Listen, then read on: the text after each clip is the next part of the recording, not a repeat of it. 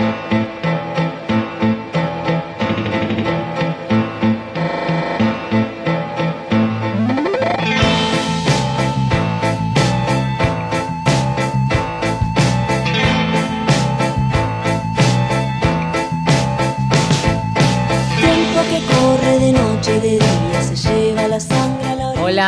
buenas noches. ¿Cómo les va? Bienvenidos a eh, otra edición de Mujeres de Acá en este horario que nos está gustando cada semana más. Hasta la medianoche los acompañamos. Exactamente. En una previa, en una vigilia que no solo tiene que ver con la expectativa en todas las mujeres de la Argentina y del mundo por el inminente 8M, sino una vigilia real que ya tiene su base y que empieza a tener mujeres allí en las inmediaciones del Congreso desde esta tarde. Así es, porque movimientos y organizaciones políticas decidieron desde mitad de esta semana acampar muy cerquita del Congreso, donde aquí en la ciudad de Buenos Aires será uno de los lugares donde nos vamos a reunir el viernes a partir de las 5 de la tarde. Vigilia, expectativa, redes de contactos y intercambios, no solamente en América Latina, sino en el mundo entero, porque otra vez el paro internacional de mujeres se va a sentir y como dicen, va a hacer temblar a la tierra. 8M u 8 de marzo, ya se sabe, Día Internacional de la Mujer, que fue resignificándose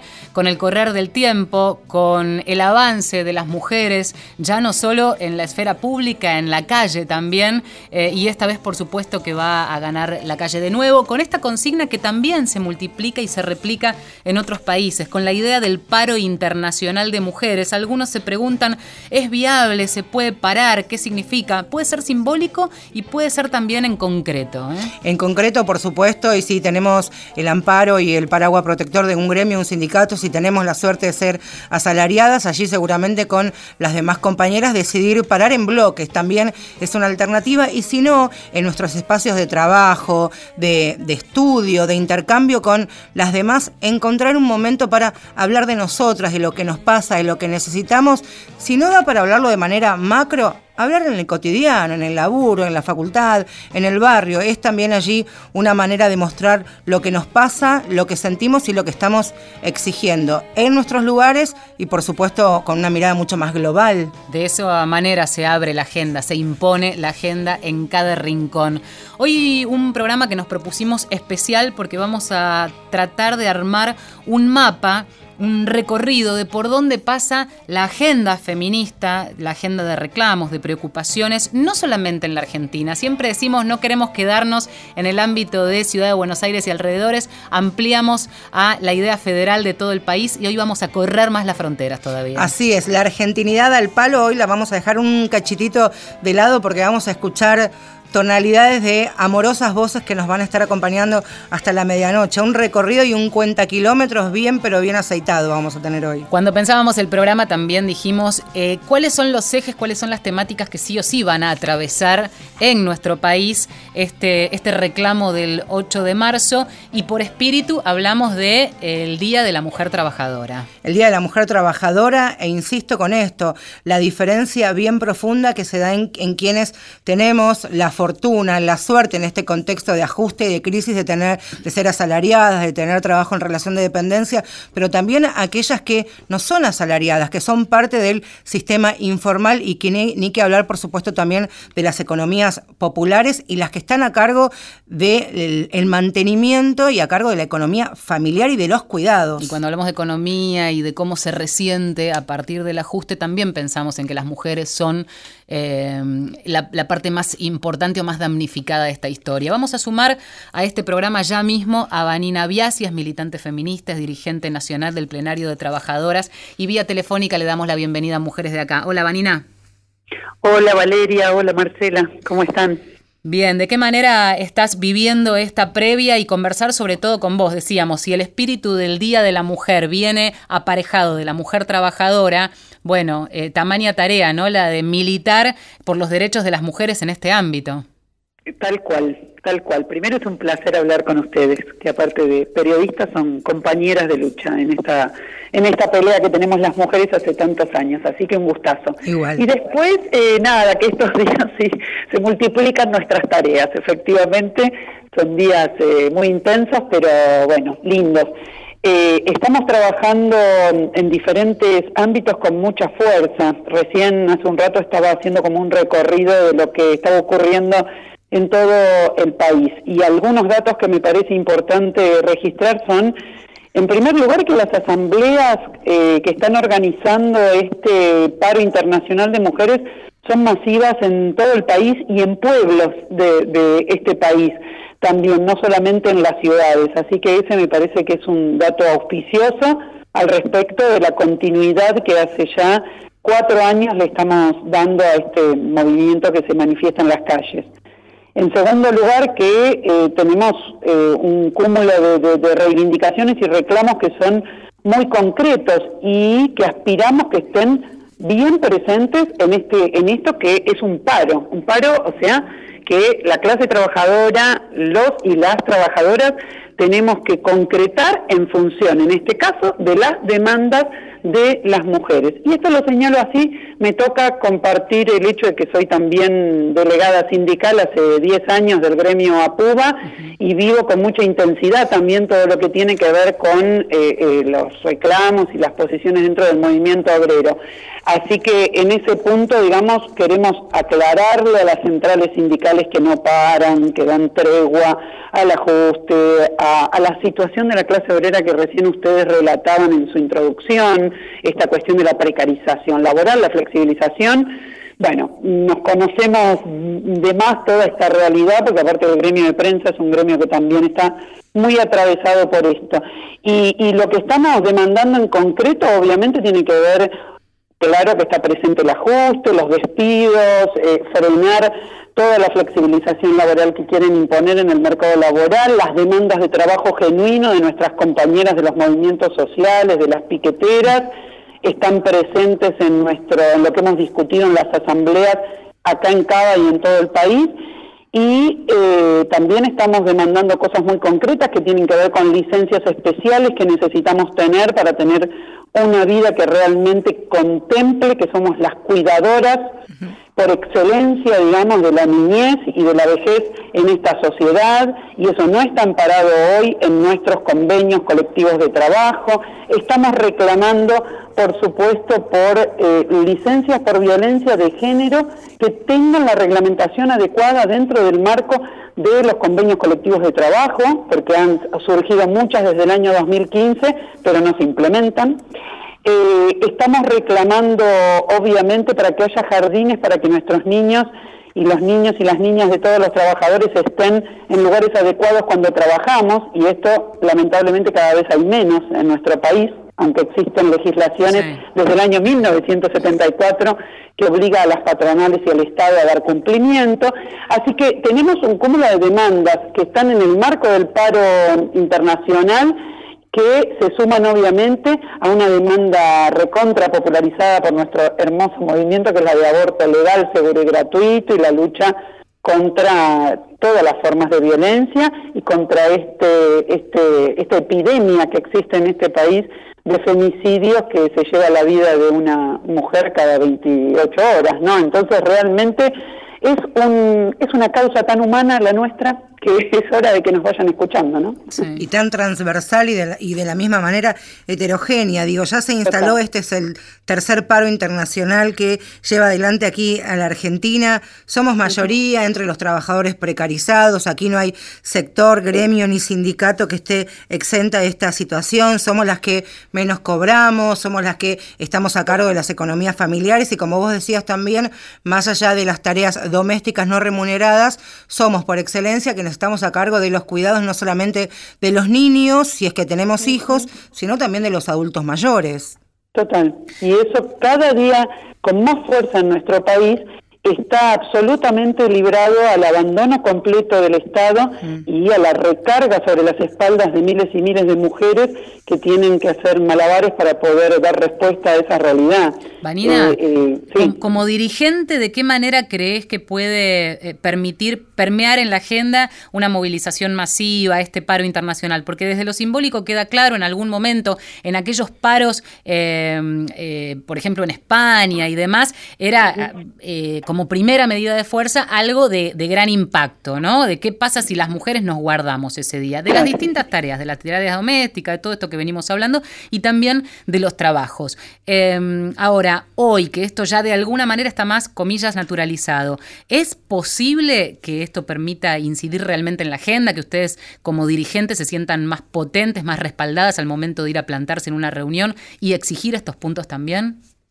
Mira, eh, en principio sí, creo que estos años muestran que este recorrido y esta lucha callejera ha condicionado a la política en la Argentina, ha forzado determinadas situaciones y ha puesto sobre la mesa una agenda que antes estaba absolutamente invisibilizada. Así que yo, y ustedes particularmente lo saben, soy una plena optimista de que las mujeres organizadas y en las calles, con la infinidad de debates que hay, esto está muy lejos de ser eh, un movimiento eh, que, transita, se transita de una manera absolutamente armoniosa, nos peleamos, hay diferentes peleas de todo tipo, etcétera, como en todos los movimientos, porque nosotras no somos nosotras no somos la excepción, pero definitivamente tengo una confianza plena porque lo veo todos los días cuando las mujeres salimos a las calles, efectivamente hacemos temblar la tierra, como dice esta frase tan linda que hemos acuñado en estos años y que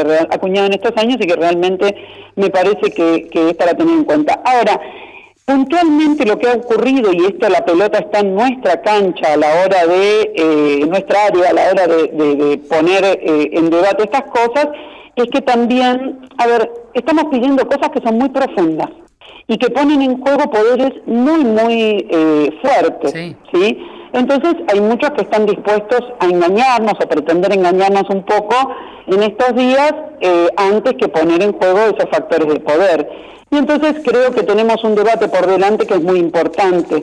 Eh, cuando decimos que nuestras pibas, que fueron las protagonistas de la gran ola verde del año pasado, merecen que conquistemos la educación sexual, científica y laica, nos encontramos con que hay un montón de trabas en el camino. Cuando decimos que queremos eh, el aborto legal, seguro y gratuito, nos encontramos con que hoy dentro del movimiento de mujeres hay fuerzas políticas que están haciendo alianzas con los enemigos número uno del aborto legal. Y entonces ahí empieza a surgir un debate que nos obliga a afinar muchísimo nuestra agudeza a la hora de eh, ver cuáles son nuestros reclamos y efectivamente quiénes son nuestras aliadas y aliados en este camino. Eso es toda una tarea que vale para este movimiento y vale para cualquier movimiento. y que también habla de una evolución y de otra instancia, es cierto.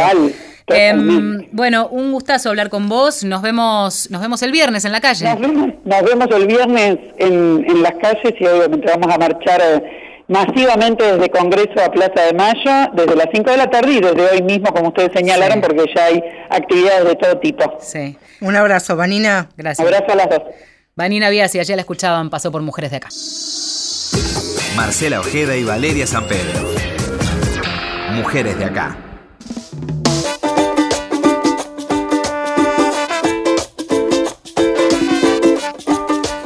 ¿Anclar en Buenos Aires para empezar a disparar? ¿Estás lista? Estoy lista, pasaporte en mano, valijita, también en la otra mano. Y nuestro primer destino va a ser México. México que, sin lugar a dudas, tiene como una de sus batallas principales, por supuesto, los movimientos de mujeres y los movimientos que defienden los derechos de las mujeres y de los niños, es precisamente la lucha contra todos los tipos de violencia de género y principalmente los feminicidios que ocurren en este país. Se estima de manera extraoficial, un dato que por supuesto surge de las organizaciones, que en aquel país nueve mujeres por día son asesinadas en situaciones de crímenes de odio por el género una situación extrema, pero no novedosa, que no es nueva. Hace muy pocos días, y porque queremos dar también este contexto, el presidente López Obrador anunció un recorte de recursos que destinaba a programas para proteger a mujeres y a sus niños, principalmente que llegan a la Red Nacional de Refugios y de Albergues, aunque hubo una marcha atrás, por supuesto, ha encendido las alertas y las preocupaciones de quienes están a cargo de los refugios. Elia Orrantia es de Ciudad Juárez es feminista eh, de uno de los lugares que de hecho donde nace, donde se acuñó el, término feminicidio y que tiene que ver la diferencia del femicidio-feminicidio con eh, creer el movimiento de mujeres que está directamente relacionado con el Estado, el Estado como responsable. La consultamos y arrancamos con México este trazado, este mapa de por dónde pasa la agenda feminista en toda la región. Mi nombre es Elia Orrantia, soy activista, soy feminista, defensora de los derechos de las mujeres en Ciudad Juárez, Chihuahua, México, la ciudad que ha sido desafortunadamente por su número de feminicidios catalogada como la ciudad más peligrosa para vivir como mujer.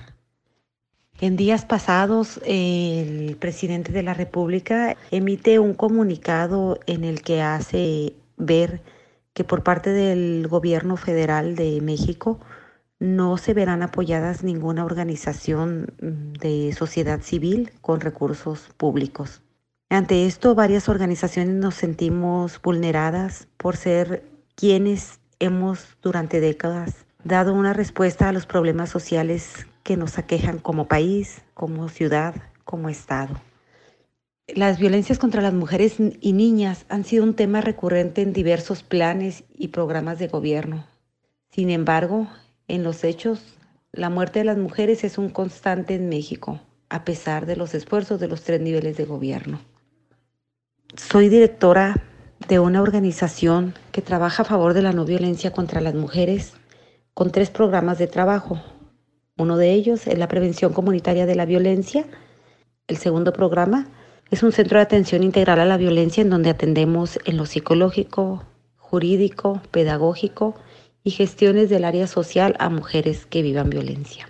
El tercer programa de nuestra organización es un refugio para mujeres en situación de riesgo por violencia extrema, para mujeres, sus hijas e hijas.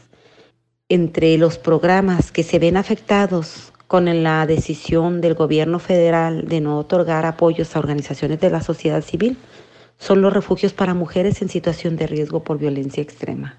Actualmente, en México existen 72 refugios según el Instituto Nacional de las Mujeres, de los cuales hay 41 que formamos parte de la red nacional. Es importante mencionar que los refugios son hoy en día la única alternativa para evitar un feminicidio para una mujer que se encuentra en riesgo en compañía de sus hijos e hijas. El hecho de que estos programas lleguen a desaparecer por falta de recursos vulneraría los derechos humanos de las mujeres, además de dejarlas en una indefensión que las pondría en riesgo de muerte. Ante esto, instamos al gobierno a revisar las formas de trabajar de los refugios y a la comunidad en general, a la comunidad nacional, a la comunidad internacional, a sumarse en propuestas, en acompañamiento a las organizaciones de México que en este momento estamos siendo vulneradas, que en este momento estamos siendo descalificadas, que en este momento vivimos una incertidumbre de saber si contaremos con recursos para seguir operando. Gracias. Gracias a vos, Elia, por, por, sumarte. Em, estaba pensando, Marce, en, cómo las temáticas, y lo fuimos trabajando a lo largo de la semana cuando recogíamos cada uno de estos testimonios, son similares en algún punto, cómo nos emparentan como región. Recién hablaban de femicidios y repasábamos los números del eh, Observatorio de Femicidios de las Mumalá, que presentaron este nuevo conteo, y ni siquiera creo que contienen los últimos eh, femicidios de, los últimos días, pero habla de 45 en lo que va del año, eh, hora más, hora menos, sin compararlo con México. Eh, la Argentina también muestra una preocupación creciente por este tema porque los números tampoco aflojan. Y también me parece interesante y van a visibilizar y vamos a escuchar a lo largo de todo el programa la avanzada de estos gobiernos que hay en la región que tienen que ver con, primero con planes económicos y financieros que van contra la clase trabajadora y por otro lado también antiderechos, pro clandestinidad, en algunos casos fascistas. Luego vamos a escuchar las palabras de algunos de los protagonistas de este programa y que van pisoteando los derechos de los colectivos que... Eh, conquistados en las calles lo supieron, lo supieron ganar. Tengan en cuenta que la Red Nacional de Refugios en, en, México, que trabaja de manera muy, muy intensa y codo a codo con las mujeres que llegan prácticamente eh, en un hilo entre la vida y la muerte, encuentran en estos lugares la posibilidad de sobrevida, se las acompaña, se las aconseja, se ayuda a sus niños, arman también operativos de, contención con el sistema con el sistema de justicia. Bueno, el propio presidente dijo esto y el alerta se encendió en quienes trabajan en todo ese país y ni que hablar, por supuesto, también las demandas que tienen que ver el contexto de 8M de las mujeres trabajadoras. Pero la urgencia hoy en México por parte de la Red Nacional de Refugios viene por este lado. También consultamos lo que está pasando en Panamá y otra vez encontramos una agenda común, una preocupación que tiene que ver con el área de la economía, eh, de la desigualdad en ese sentido para las mujeres, en detrimento de las mujeres, y la preocupación por las horas de cuidado, por el tiempo de cuidado, por este tiempo de cuidado no reconocido que tienen las mujeres. Un país, aunque pequeño en cantidad de habitantes, pujante en su economía, por un lado, pero también este nuevo respirar que tiene que ver con los los, primero por la lucha para ir copando lugares por los feminismos. en el lugar de reunión va a ser la Plaza 5 de Mayo y quien, a quien vamos a escuchar ahora es Karen Abrego, que es feminista, colega, periodista también, y nos da una buena noticia que tiene que ver con algo que nació aquí en la Argentina y con trabajadoras de periodismo de esta radio, que es el encuentro de radialistas feministas, que va a tener su primera réplica internacional, lo cuenta Karen Abrego en este testimonio. Hola Argentina, les saluda Karen Ábrego, locutora y productora de Random Radio desde Panamá parte de la Coalición Internacional de Mujeres y Familia, del Grupo Independientes por los Derechos Humanos y la Fundación para la Equidad de Género. Este año, para el 8 de marzo, en Panamá, hemos decidido hacer una marcha conjunta y unitaria hacia una plaza llamada la Plaza 5 de Mayo, muy emblemática y también muy concurrida. De hecho, está bastante cerca de la Asamblea de Diputados porque queremos hacer un llamado muy, muy puntual a nuestra situación laboral. También tenemos unos reclamos muy puntuales para esta marcha. Vamos a marchar por el reconocimiento de la labor de cuido, marchamos también por la igualdad salarial en nuestro país, la unidad por una educación sexual integral y por el consumo responsable. Estas son algunas de las actividades que vamos a estar realizando. Aparte de eso vamos a tener conversatorios, giras, vamos a tener también debates en programas radiales porque nos estamos uniendo a las radialistas feministas argentinas con la actividad que realizaron el año pasado del encuentro. Acá también estamos organizando uno y es por eso que es tan importante las actividades que se realizan desde los colectivos argentinos porque hacen eco en el resto del mundo. Y desde Panamá les mandamos un abrazo feminista y seguimos muy de cerca sus actividades. Pues para este 8 de marzo todas somos mujeres trabajadoras. Saludos. Y saludos para vos también. Muy lindo escuchar a las colegas, como vos decías, no solo por los, por los, por las tonalidades este, distintas y propias de cada, de cada lugar de la región, sino también por esto, por las agendas, por las preocupaciones, porque en este mismo momento se están desarrollando asambleas y juntadas de mujeres para definir algunas acciones marchas de, antorchas, va a ser algo que va a caracterizar distintas ciudades de, de, Colombia. Colombia que tiene particularidades como cada país, pero que a mí y a Vale también, me atrevo a decirnos, nos sorprendió, nos alertó que tiene que ver con los ataques. Exactamente. Cada 33 minutos una mujer es violentada en Colombia. Los reclamos son múltiples, pero tienen un anclaje importante en el tema de la violencia y algo que conversaba con Laura Torres, que es a quien vamos a escuchar, de la agrupación Católicas por el Derecho a Decidir, otra agrupación que acá nos suena y mucho, no solo por haberlas entrevistado, sino porque tienen acá este, una presencia también importante en la lucha por la legalización del aborto, eh, es también otra cuestión y es que no van a hacer huelga. En el caso de ellas no convocan a la huelga, al paro, porque la situación económica también las puede poner en riesgo. Entonces van encontrando otras modalidades para también hacer visible el reclamo. ¿Qué dice Colombia? A ver.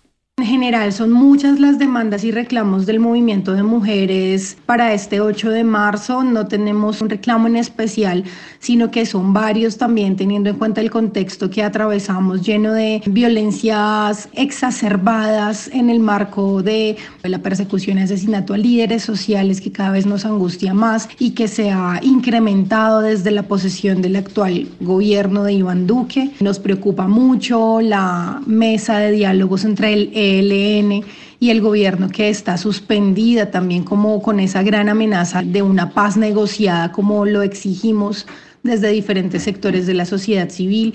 Y de manera muy particular, pues el tema de las mujeres nos angustia porque cada día aumentan las violencias contra las mujeres y los feminicidios dejando pues que cada 33 minutos en Colombia una mujer es víctima de violencia y que nos preocupa porque hay un nivel de impunidad muy alto y de acuerdo pues también con informes como por ejemplo el de los 10 años de implementación de la ley de no violencias contra las mujeres que se lanzó en noviembre del año pasado nos muestran múltiples barreras de las mujeres para acceder a la justicia en casos de violencias y la falta de compromiso de las instituciones como Ministerio de Justicia, Ministerio de Educación, Ministerio de Trabajo y de Salud para hacerle frente a, este, esta situación que tanto nos agobia y que está matando cada vez a más mujeres, pero también que demuestra una indiferencia del Estado de, de realmente tomar medidas para garantizar el derecho de las mujeres a una vida libre de violencias. Eh, otra de las exigencias que tenemos como movimiento de mujeres y particularmente desde la organización en la que pertenezco es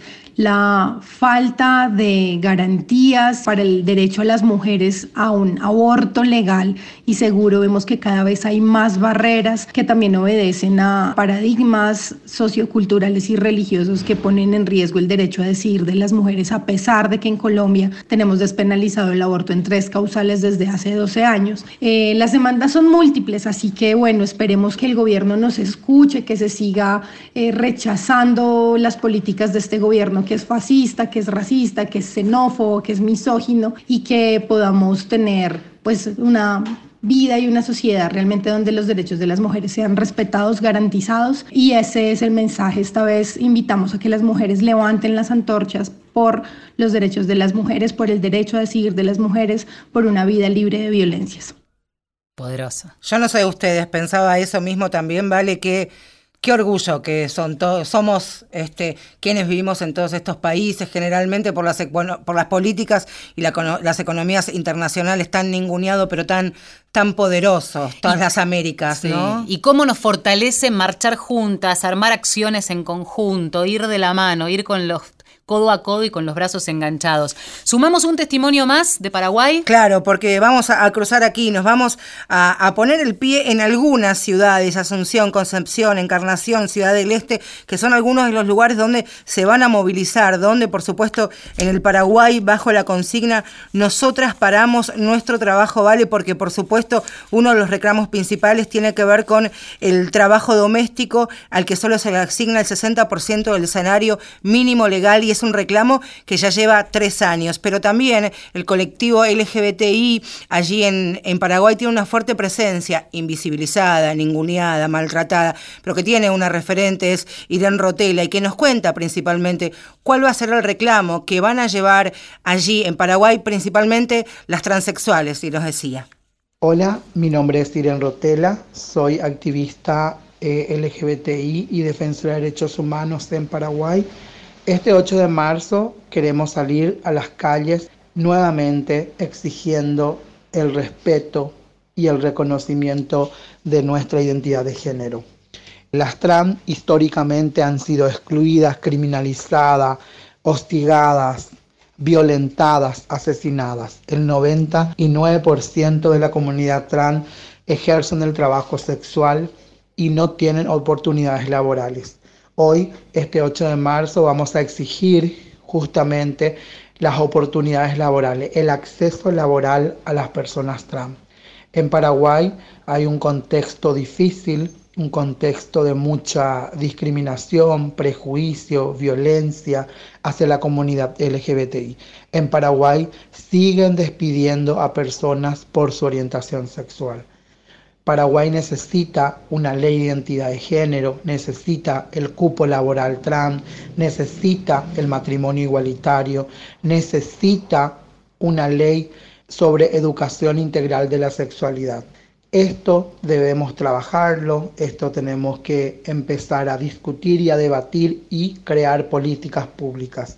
Así es que este 8 de marzo nos, nos verán en las calles paradas, resistiendo y exigiendo al Estado y a la sociedad el reconocimiento y el respeto a todos nuestros derechos humanos. el colectivo LGBTI, pero también toda la lucha de las mujeres, toda la lucha de las mujeres en la región. Y las vamos a seguir escuchando en Mujeres de Acá. Ahora un poco de música con Audrey Funk, rompiendo esquemas.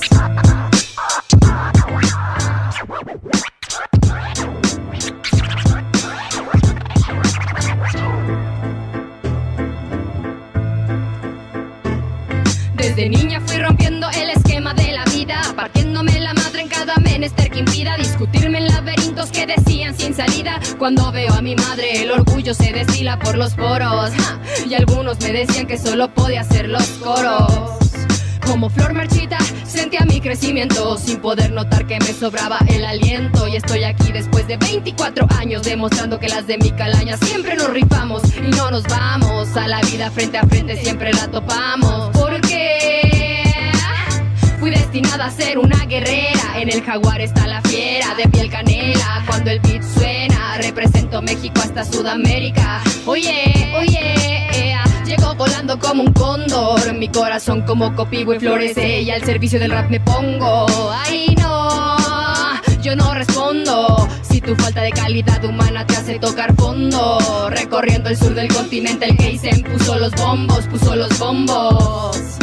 A todo el movimiento no lo vamos a parar, rompiendo los esquemas desde tu ciudad hasta Chile sopla el viento, el mensaje va que te dice unidad, fuerza y rap. A todo el movimiento no lo rompiendo los esquemas desde tu ciudad hasta Chile sopla el mensaje va que te dice unidad, fuerza rap. Esta unión no es como el hielo, está forjada en acero, potencia de la rima que te lleva a ser rapero, tirando el estilo, no derrochamos el dinero porque no lo tenemos. La fuerza de mi pensamiento se refleja en mi verso, que no es pasatiempo ni palabra al viento. Este es mi modo, no encuentro otro. Si es que hay uno mejor, mi argumento habrá roto.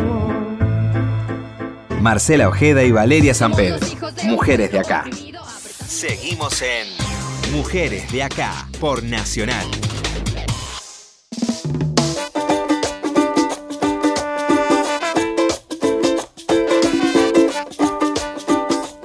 Hasta la medianoche, ¿eh? como cada miércoles en esta nueva temporada, hacemos Mujeres de Acá en lo que es la previa. Y cuando decimos previas de verdad, con acampes, calentando los motores para lo que va a ser otro histórico 8 de marzo, 8M, no solamente en la Argentina, sino en varios países que ya estamos recorriendo, pero volvemos aquí a nuestro país. Interesante cómo además los nombres van cambiando. Es el Día de la Mujer, pero no en tanto celebración de la mujer, cómo fue cambiando, este, nutriéndose de contenido, agitando también, y ahora directamente se lo denomina paro internacional. Hablábamos al principio del programa con Vanina Biasi, desde el plenario de trabajadoras, de qué manera se han ido gestando, primero con las asambleas y después de qué manera debatir, poner sobre la mesa temáticas que nos preocupan. Por eso después recorrimos eh, un rato la región y ahora volvemos, decíamos, a la Argentina. Volvemos porque también, y sin lugar a dudas, justamente hoy, hace un año, se presentó por séptima vez el proyecto de la campaña nacional por el derecho al aborto con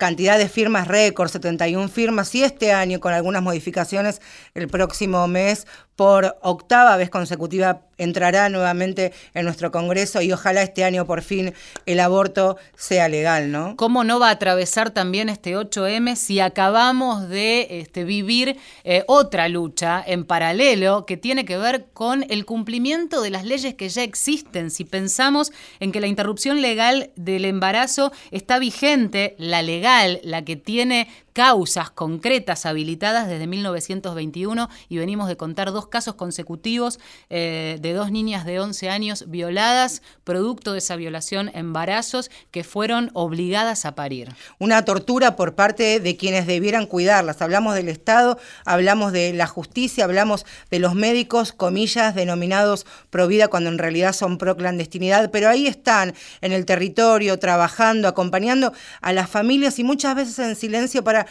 cuidar principalmente las integridades, no solamente de las niñas víctimas, sino también de sus familias que se encuentran en esta encrucijada. Un nombre que queremos, apreciamos y admiramos mucho. Soledad Deza se llama, es abogada feminista y es de la campaña por el derecho al aborto legal, seguro y gratuito. Un 8M teñido de verde. Soledad, gracias por sumarte a Mujeres de Acá. Buenas noches. Hola, buenas noches, chicas. Gracias a ustedes por invitarme. Sí, la verdad que de cara al 8M es realmente aberrante tener que atravesar casos como el que como el que ha pasado Lucía en Tucumán, ¿no? Hacer una aclaración de que a la familia actualmente la están acompañando las organizaciones que se llaman Andes y Claden.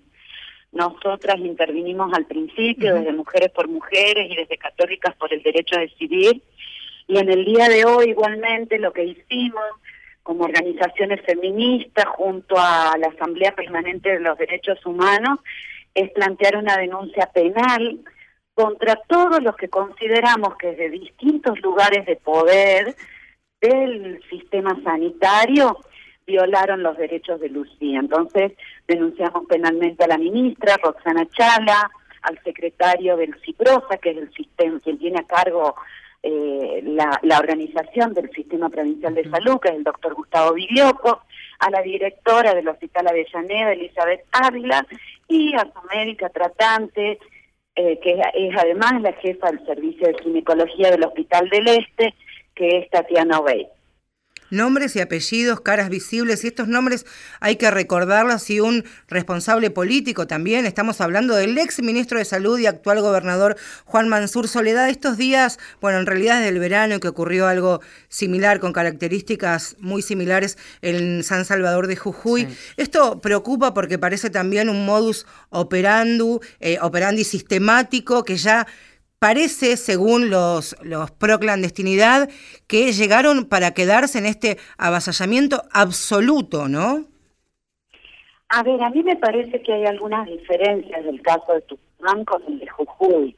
En el caso de Jujuy estuvimos desde la Guardia de Abogadas de Católicas por el Derecho a Decidir acompañando a esa niña y a su mamá, decir que ingresaron tarde al sistema sanitario en el tercer trimestre eh, y que era una situación distinta a la de Lucía. Lucía ingresó con 19 semanas.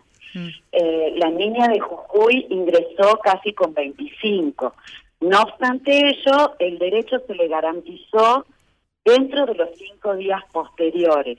¿Por qué hago esta aclaración? Porque más allá de las preferencias particulares que cada uno pueda tener y de lo que el movimiento de mujeres considere acerca de qué es en términos terapéuticos un aborto y qué no, la verdad es que la alternativa de la cesárea la eligió la niña con su mamá, que es el sistema de apoyo eh, que corresponde según la ley, y a ella, a diferencia de esta niña, sí le ofrecieron el aborto medicamentoso y se lo ofrecieron en dos oportunidades.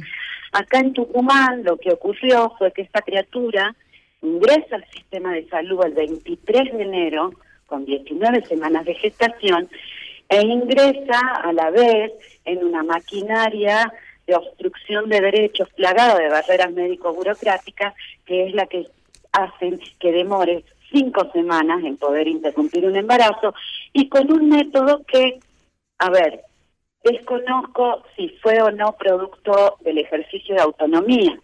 Lo que sí dieron a entender los médicos que la atendieron es que había un cuadro, un cuadro clínico que justificaba esa prestación y no otra. Yo desconozco.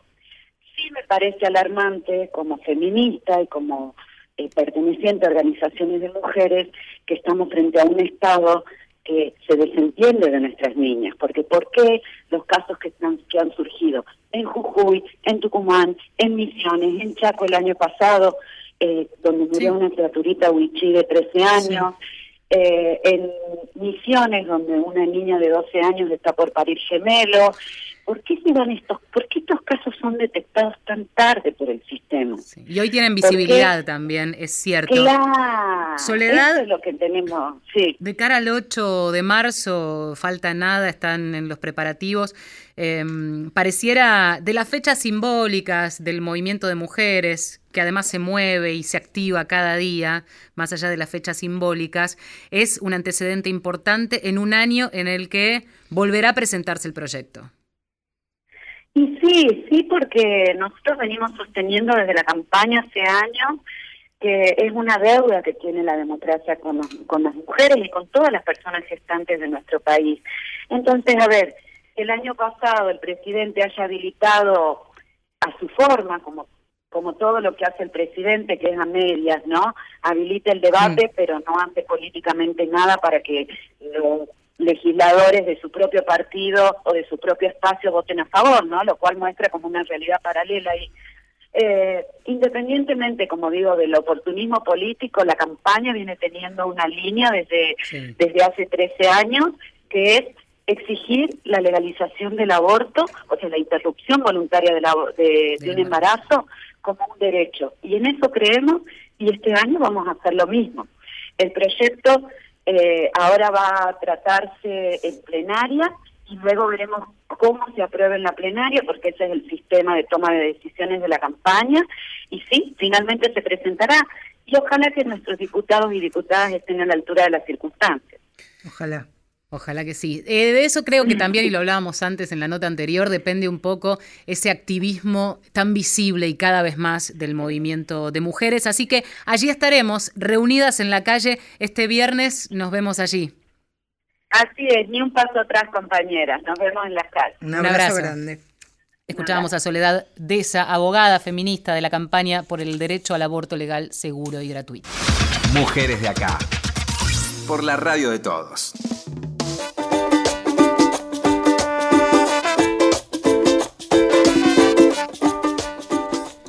Ratito hasta la medianoche y mm, ustedes pueden comunicarse. Venimos medio vagas de decir este, las vías de comunicación. Vos sos la community manager. Yo este soy la community manager, sí. Estás tan creativa. Arroba mujeres870 es nuestro Twitter, mujeres870 arroba gmail.com.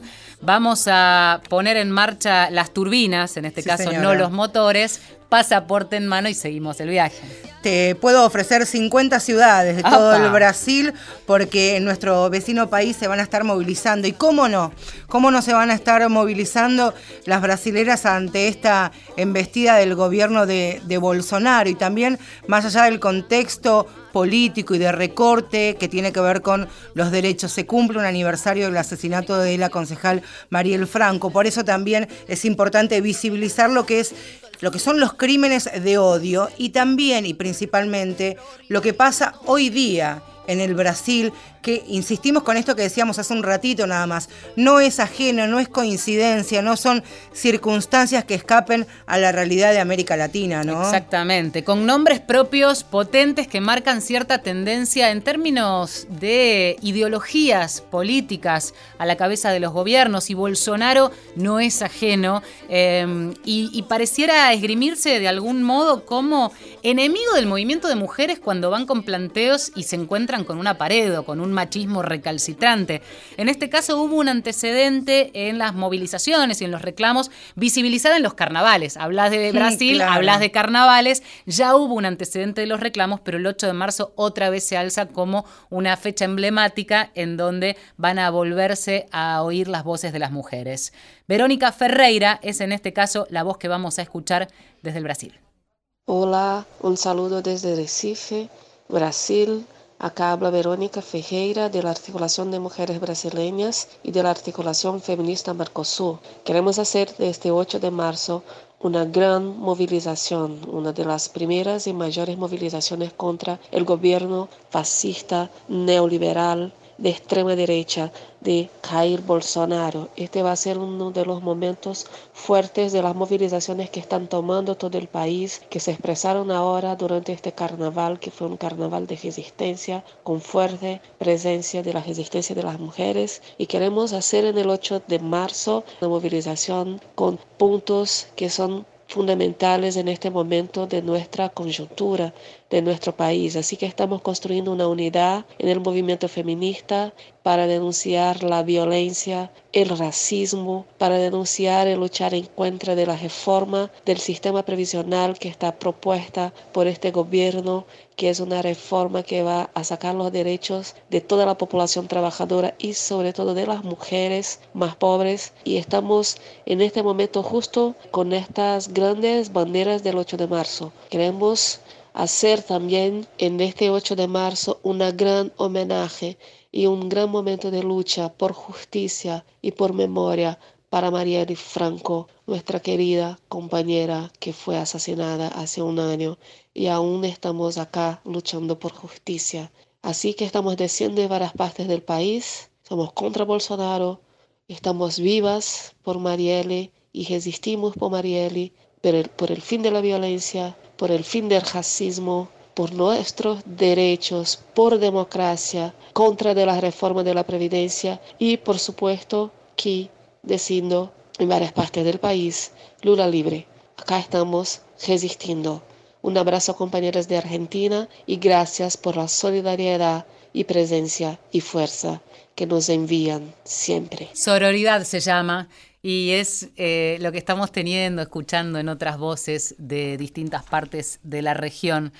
Em, tenemos más. Claro, vamos a irnos rapidito a Chile porque allí se realizaron cerca de 50 encuentros previos para pensar este 8 de marzo. 1.300 mujeres participaron a lo largo de todo el país en asambleas, encuentros, reuniones, pero esto de calentar motores y las vigilias también se vio, sin ir más lejos, ayer mismo se reemplazaron el nombre de las estaciones del metro, de una treintena de nombres eh, de estaciones del subte, pero con nombres de, de pensadoras, de activistas, de intelectuales, de víctimas de violencia. Esto también fue idea de los movimientos de mujeres de Chile, como por ejemplo Violeta Parra, Nicole Saavedra, Magdalena Pisano, si uno andaba por Santiago hace dos días, iba a ver el nombre de ellas también. Movimientos de mujeres decidieron usar su cuerpo como lienzos y también pintarse y hacer una intervención artística y potente. Eso desde lo visual, pero también van a estar en la calle y con una larguísima lista de reclamos y reivindicaciones, salud, educación, trabajo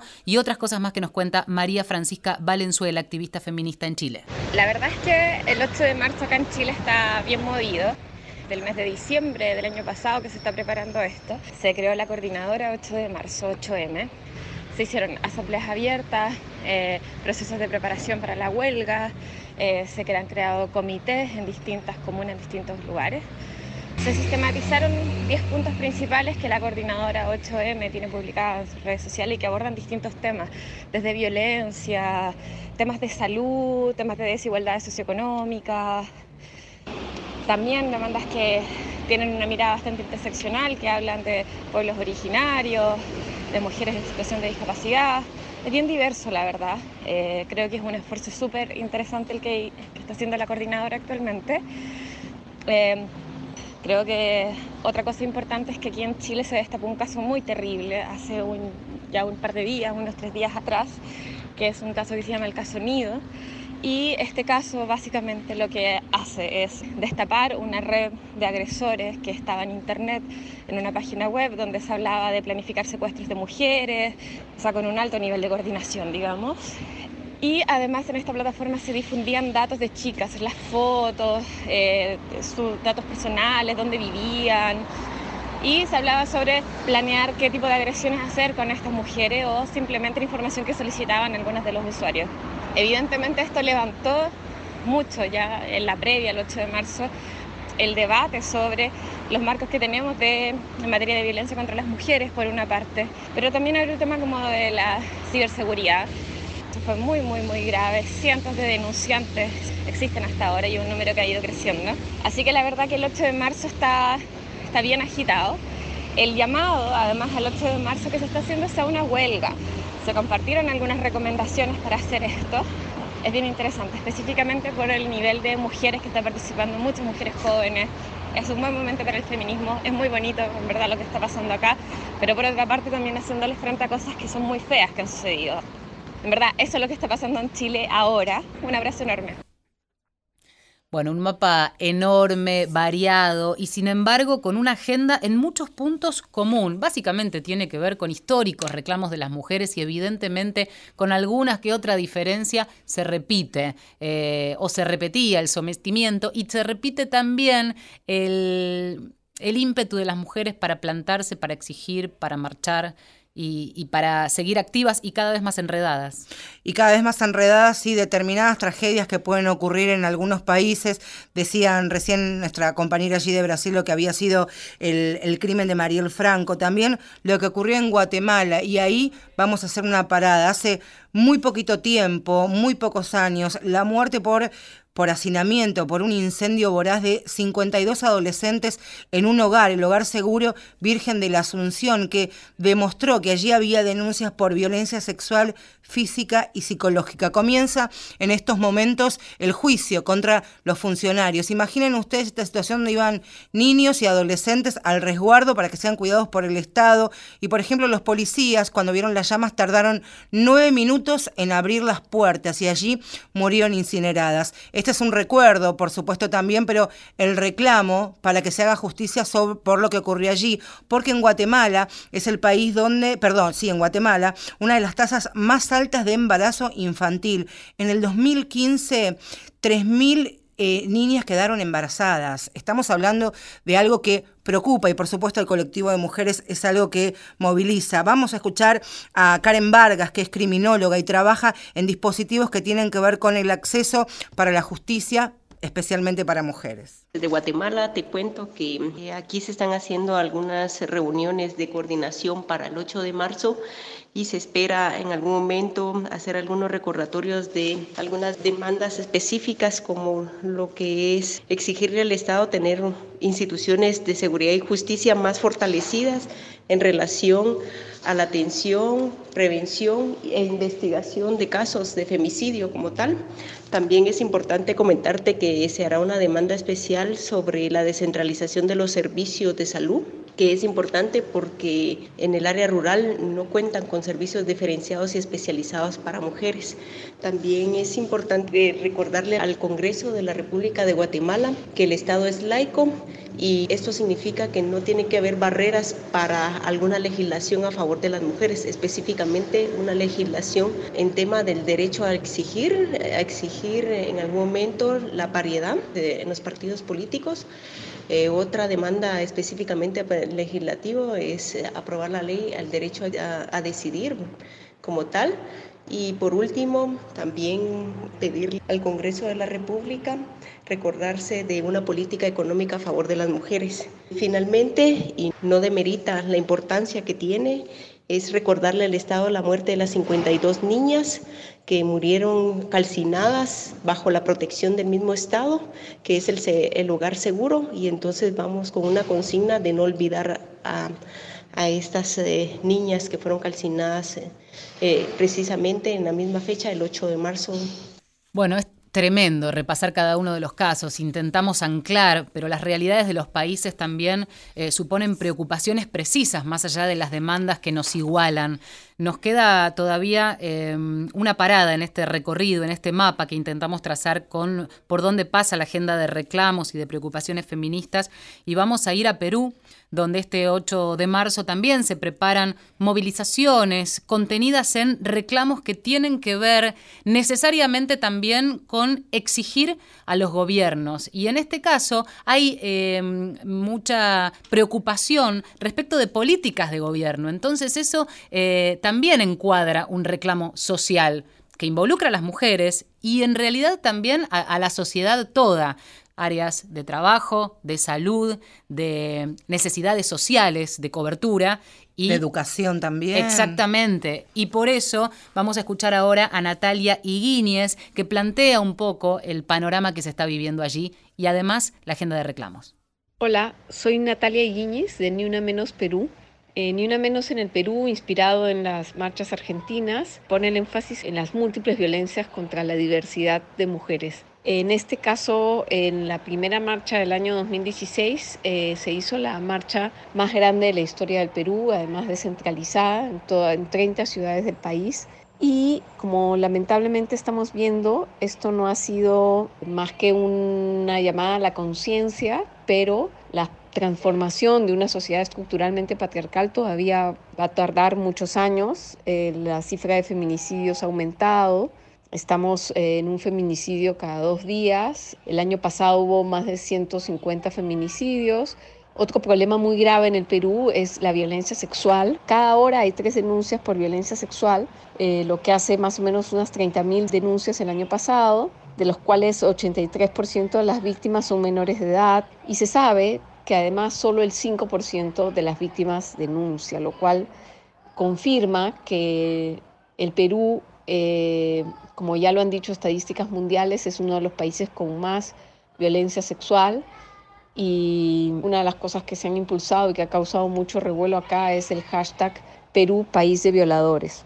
Eh, además, lo que estamos viendo ahora es que si bien se avanzó bastante en que un gran número de personas, eh, además de las que el feminismo ya histórico, de las ONGs, de, las, eh, de la academia, de incluso algunos sectores del Estado, había impulsado, con las marchas multitudinarias lo que se ha hecho es ampliar la base de gente que es consciente del asunto y que está teniendo múltiples iniciativas para cambiar esta realidad.